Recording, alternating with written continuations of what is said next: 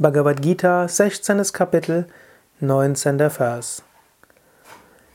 Diese grausamen Hasser, die Übelnden unter den Menschen auf der Welt, diese Bösewichte stoße ich nur in den Schoß von Dämonen.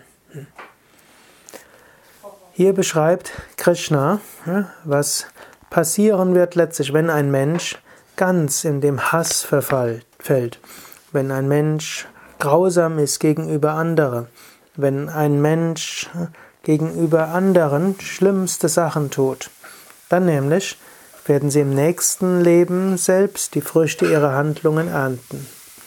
Das heißt auch, du selbst musst nicht unbedingt anderen eine Lektion erteilen. Nicht du musst die anderen bestrafen. Im Alten Testament wird so gesagt, Gott, mein ist die Rache, spricht der Herr. Das heißt also, nicht du brauchst Rache üben. Natürlich, im Rahmen eines Gemeinwesens müssen Verbrecher ihrer gerechten Strafe zugefügt werden. Aber das solltest du dem Staat überlassen.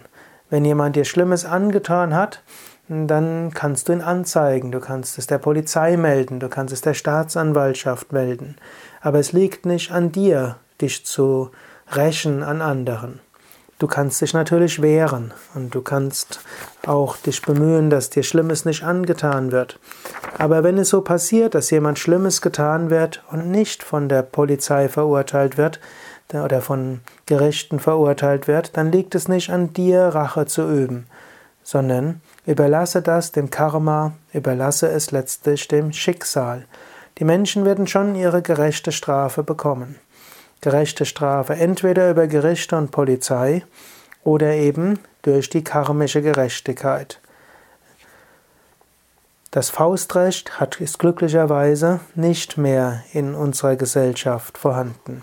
Faustrecht ist das Recht des Stärkeren, das hilft niemandem. Es gibt das Recht des Staates, es gibt das Recht des Gemeinwesens, welches ein Interesse daran hat, Verbrecher zu bestrafen. Aber ansonsten überlasse alles dem Karma. Jesus hat sogar mal gesagt, es muss ja Übles kommen, aber weh dem, durch den es geschieht. Wir müssen negatives Karma auch ernten, scheinbar negatives Karma. Wir wachsen nämlich auch an Schwierigkeiten, wir wachsen auch an Ungerechtigkeiten, die uns zugefügt werden. Der, der uns die Ungerechtigkeiten zufügt aus freiem Willen, der wird selbst seine karmische Strafe dafür bekommen.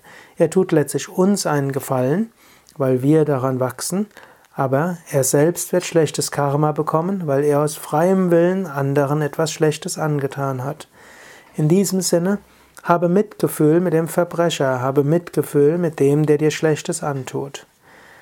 Natürlich wehre dich, wenn nötig, natürlich zeige die Menschen an, natürlich Hilf anderen und steh anderen bei, wenn sie Opfer von einem Gewalttätiger werden. Aber es liegt nicht an dir, Rache zu üben. Vertraue auf Gott und erkenne tief im Inneren, auch in dem Übeltäter, auch im Verbrecher, auch im Gewalttäter, ist letztlich Gott.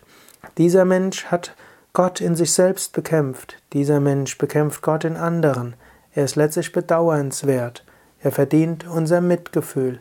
Mitgefühl, selbst dann, wenn man ihn davon abhalten muss, weiter Schlimmes zu tun, typischerweise eben über Anzeigen.